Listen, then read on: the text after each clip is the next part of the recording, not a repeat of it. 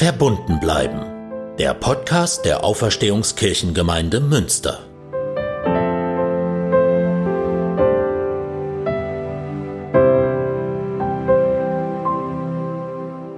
Als ich anfing, Theologie zu studieren, habe ich von meiner Mutter eine Studienbibel geschenkt bekommen. Meine Mama hat sie sogar von einer Buchbinderin per Hand in Leder einschlagen lassen. Die Bibel ist schön und fasst sich gut an. Schlägt man meine Studienbibel auf, findet man Einführungen zu jedem der 66 biblischen Bücher und nach jedem Absatz einen kleinen Erklärteil. Da drin ist abgedruckt, was interessierte Leser auf ganz gutem wissenschaftlichen Niveau, aber verständlich erklärt wissen müssen, um bestimmte Einzelheiten, bestimmte Wörter oder einfach alte Maßeinheiten verstehen zu können. Das kam mir am Anfang meines Studiums sehr zugute, denn ich kannte zwar manche Geschichten, die Schöpfungsgeschichte, die Geschichte von Abraham, die Geschichte von Josef, der von seinen Brüdern verraten wurde, ein paar Geschichten von Jesus, aber vieles drumherum, und da ist noch ganz viel anderes in der Bibel, war mir am Anfang meines Studiums total fremd. Dementsprechend mittelmäßig war auch nach ein paar Semestern meine Prüfung in Bibelkunde. Ich fand es später ironisch, dass ich nach meinem Examen selbst dann in ein paar Semestern einigen hundert Studis insgesamt als Dozent Bibelkunde des Neuen Testaments beigebracht habe und die Prüfung abgenommen habe. Die Bibel ist aus ganz vielen Gesichtspunkten ein faszinierendes Buch. Im Grunde ist sie eine ganze Bibliothek. Die 66 Bücher sind im Laufe einiger hundert Jahre entstanden. Manche Erzähltraditionen gehen wahrscheinlich über 3000 Jahre zurück. Und die Bibel überliefert wunderbare Geschichten über das Menschsein. Das Alte Testament ist im Original auf Hebräisch geschrieben, das Neue auf Griechisch. Es gibt Erzählungen über Liebe und Freundschaft, über Segen und Familie, genauso wie über Eifersucht zwischen Geschwistern, über unerfüllten Kinderwunsch und Sehnsucht nach Frieden, über kleine Notlügen, aber auch Verherrlichung von Gewalt, Mord, Ehebruch und riesige Intrigen. Selbst so wichtige Gestalten wie König David haben es mehr als faustig hinter den Ohren. Wer will, kann dazu die Geschichte nachlesen, wie David die schöne Batseba erobert. Im Buch 2. Samuel im Kapitel 11. Und wer Interesse hat, noch viele Details über die Entstehung der biblischen Bücher, über einzelne Geschichten, über die literarische Seite der Bibel zu erfahren, dem sei der Podcast unter Pfarrerstöchtern empfohlen, wo Sabine Rückert, ein Mitglied der Chefredaktion der Zeit, mit ihrer Schwester, die selber Theologieprofessorin ist, die Bibel durchgeht und die Geschichten erläutert. Als ich im Studium dann die Bibel näher kennenlernte, nach und nach die vielen, vielen Bücher des Alten und das für Leser angenehm überschaubare Neue Testament las und oft auch als Hörbuch hörte, unterstrich und markierte ich mir immer wieder Stellen, die ich beeindruckend oder besonders interessant fand. Manches war eher intellektuell von Interesse, zum Beispiel, dass die ersten Worte der Bibel, der Schöpfungsbericht zur Priesterschrift gehören, also nicht zu den ältesten Texten der Bibel, obwohl sie ganz am Anfang steht. Sie wurde später vorangestellt. Und da sind dann so viele Widersprüche, die es zu entdecken gibt, in der Geschichte von der Arche Noah zum Beispiel, oder die vielen Doppelüberlieferungen und verschiedenen Versionen, die trotzdem alle in der Bibel enthalten sind. Oder auch zu entdecken, dass Paulus gar nicht alle Briefe selber geschrieben hat, die ihn als Absender ausgeben und dass das erste Evangelium erst circa 40 Jahre nach Jesu Tod aufgeschrieben wurde. All das war interessant. Andere Dinge sind kulturell bedeutsam. Zum Beispiel, dass ganz viele Sprichwörter aus der Bibel stammen und der größte Teil der westlichen Kunstgeschichte biblische Motive abbildet. Und dann sind da Markierungen im Text, die ich inhaltlich wichtig fand beim Lesen, theologisch oder spirituell. Manches was mich ratlos zurückgelassen hat. Zum Beispiel das Gottesbild in der Geschichte der Befreiung der Israeliten aus Ägypten. Das war eine der Erzählungen, die ich aus meiner Kindheit und aus dem Rallye-Unterricht kannte. Mir waren immer die Befreiung der Sklaven und der heldenhafte Mose in Erinnerung geblieben.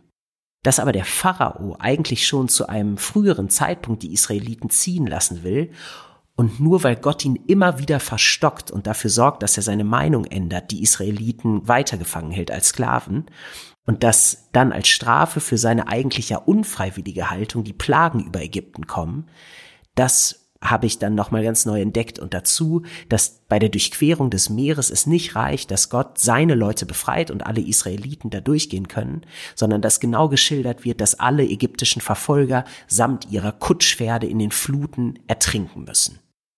Diese Grausamkeit ging mir nochmal neu auf im Studium und auch das gehört mit zur Bibel. An vielen Stellen berührte mich aber der Inhalt der Bibel auch ganz positiv natürlich. Da gibt es ja wahnsinnig viel. Und man könnte gar nicht die Liste lang genug machen von Stellen aus dem Alten und dem Neuen Testament, die man so als Lebenswörter für sich behalten könnte. Ich schrieb mir auf jeden Fall manchmal die Botschaft, die ich aus manchen Stellen herauslass, an den Rand, um sie nicht zu vergessen. Bis heute sind die in vielen Farben in meiner Bibel notiert. Einer dieser Texte, der mich relativ früh in meinem Studium berührt hat und den ich nicht vor allem als Theologe, der wissenschaftliche Exegese macht, versuche zu verstehen, sondern dessen Botschaft mich immer wieder existenziell trifft, ist die Berufung des Jeremia.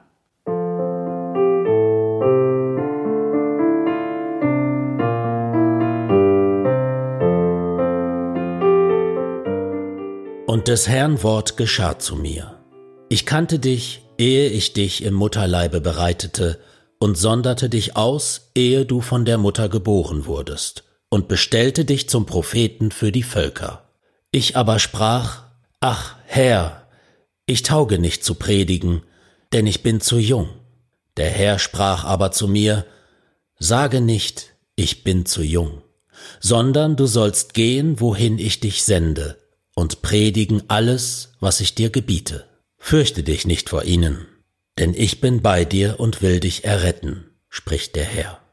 Und der Herr streckte seine Hand aus und rührte meinen Mund an und sprach zu mir, siehe, ich lege meine Worte in deinen Mund. Siehe, ich setze dich heute über Völker und Königreiche, dass du ausreißen und einreißen, zerstören und verderben sollst, und bauen und pflanzen.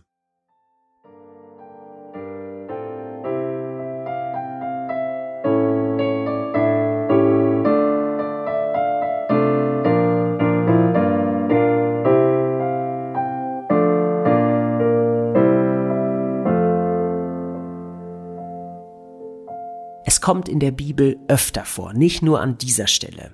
Wenn besondere Menschen berufen werden, dass diese erst einmal ablehnen und sagen, sie seien nicht kompetent, alt oder wortgewandt genug, um die Aufgabe, die auf sie wartet, zu erfüllen. Understatement oder auch eben Selbstzweifel stehen scheinbar am Anfang der größten Gestalten. Mich traf die Lektüre dieses Jeremia-Berufungstextes konkret in einer Situation, in der ich gerade Latein, Hebräisch und klassisches Griechisch lernen musste. Und das, obwohl ich mir das ganz anders vorgestellt hatte, Pastor zu werden. Mein Berufsbild war von den heroischen Theologen wie Dietrich Bonhoeffer und Martin Luther King geprägt. Pastoren, die mit ihrem Reden und Tun für eine bessere und gerechtere Welt eingestanden waren. Wozu musste ich da Deklination und Konjugation lernen oder wissen, was der Hishtafel im Hebräischen ausdrückt? Jedenfalls fühlte ich mich in dieser Zeit in den ersten Semestern oft relativ klein angesichts dessen, was da im Studium alles von meinen Kommilitonen und mir zu bewerkstelligen war.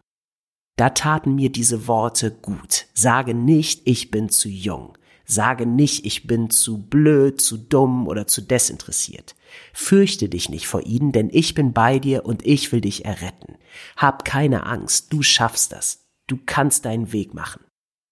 Es ist mir eine tiefe innerliche Glaubensgewissheit, dass Gott jeden Menschen so ermutigen möchte, wie es hier bei Jeremia passiert. Wir sind natürlich nicht alle Propheten oder besondere Leute, die besondere Reden halten müssen, aber ich glaube, dass wir alle in unserer Unterschiedlichkeit etwas Besonderes und Einzigartiges in die Welt mitbringen und damit die Welt bereichern. Humor, Hilfsbereitschaft, Gewissenhaftigkeit, Großzügigkeit, Begeisterungsfähigkeit, Klugheit, Wahrhaftigkeit, Treue oder Aufmerksamkeit. Was immer es ist, es ist das besonders Wertvolle, was jedem gegeben ist. Und ich glaube, dass es von Gott gegeben ist. Gott sei Dank ist das nicht bei jedem dasselbe. Das wäre total langweilig. Ich lese aus diesem Jeremia-Text die Botschaft, du bist schon gut so, wie du bist. Du kannst viel. Ich kenne dich schon lange und ich bin bei dir und will dir Mut machen. Punkt. Das ist für mich eine Gewissheit geworden, dass Gott das im Prinzip zu jedem von uns sagt. Da steckt Empowerment drin und es ist eine Quelle für Mut, wenn Mut fehlt. Hab keine Angst.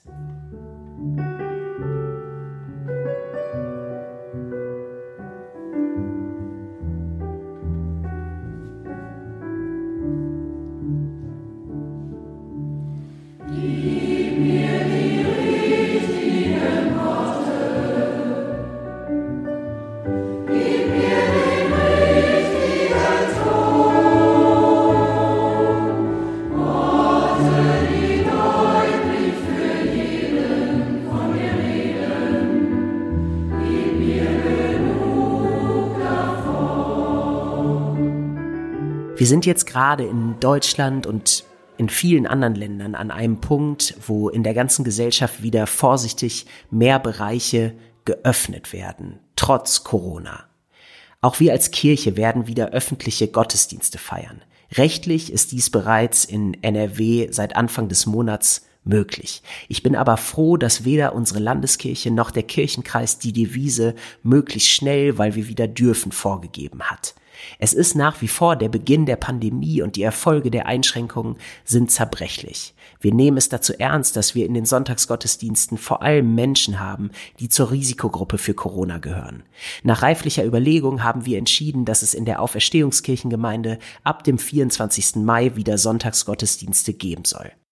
Diese Gottesdienste werden ganz anders sein als gewohnt, da die Teilnehmendenzahl beschränkt sein und jeder mit zwei Meter Abstand nach allen Seiten sitzen wird. Alle Besucher werden Mund-Nasen-Masken tragen müssen und wir werden nicht gemeinsam singen können, weil das besonders gefährlich ist in geschlossenen Räumen. Trotzdem werden wir unser Bestes geben, nach so vielen Wochen ohne Gottesdienste wieder würdevoll zusammenzukommen bei uns in der Kirche.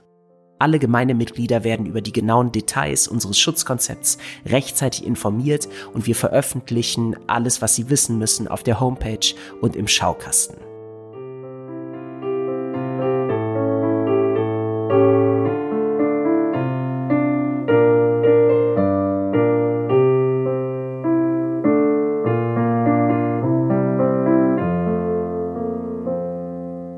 Für alle Kinder haben wir auf unserer Homepage ein Video veröffentlicht, denn heute wäre eigentlich auch wieder Kinderkirche gewesen. Es geht in dem Video um die Geschichte von Noahs Arche und den Regenbogen am Schluss. Zusätzlich zu der Geschichte zeige ich einen Zaubertrick, wie jeder mit ganz einfachen Mitteln sich selber einen Regenbogen zu Hause zaubern kann.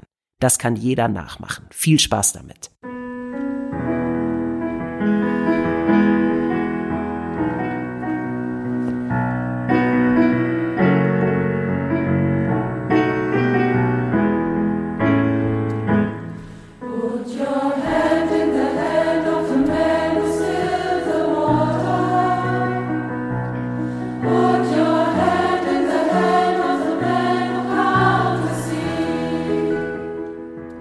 Das hier war schon die zehnte Folge von Verbunden bleiben. Bis Ende Mai machen wir jetzt eine kleine Pause mit dem Podcast. Ich habe ein paar Tage Urlaub und wir bereiten in der Gemeinde alles für die Wiederaufnahme der Gottesdienste vor. Im Juni gibt es dann wieder verbunden bleiben und dazu noch ein weiteres Podcast-Format von mir für die Citykirchenarbeit. Ich will noch nichts verraten, aber ich freue mich schon total darauf. Als kleinen Bonus veröffentlichen wir zusätzlich ein Gespräch von unserer Musikerin Brigitte Stumpf-Gieselmann, dem Produzenten Lukas Pietzner und mir. Hören Sie mal rein, es gibt ein paar Einblicke hinter die Kulissen dieses Podcasts. Neben Brigitte und Lukas danke ich wie immer Dennis Mohme für Titel und Bibeltext sowie Klaus Hohmann und dem Chor Gaudiamus für die wunderschönen Aufnahmen. Kommen Sie gut durch die nächste Zeit, passen Sie weiter gut auf sich und Ihre Lieben auf und bleiben Sie verbunden. Ich freue mich, wenn wir uns im Juni wiederhören. Bis bald, Ihr Moritz Greper, Pfarrer der Auferstehungskirchengemeinde und für Citykirchenarbeit Münster.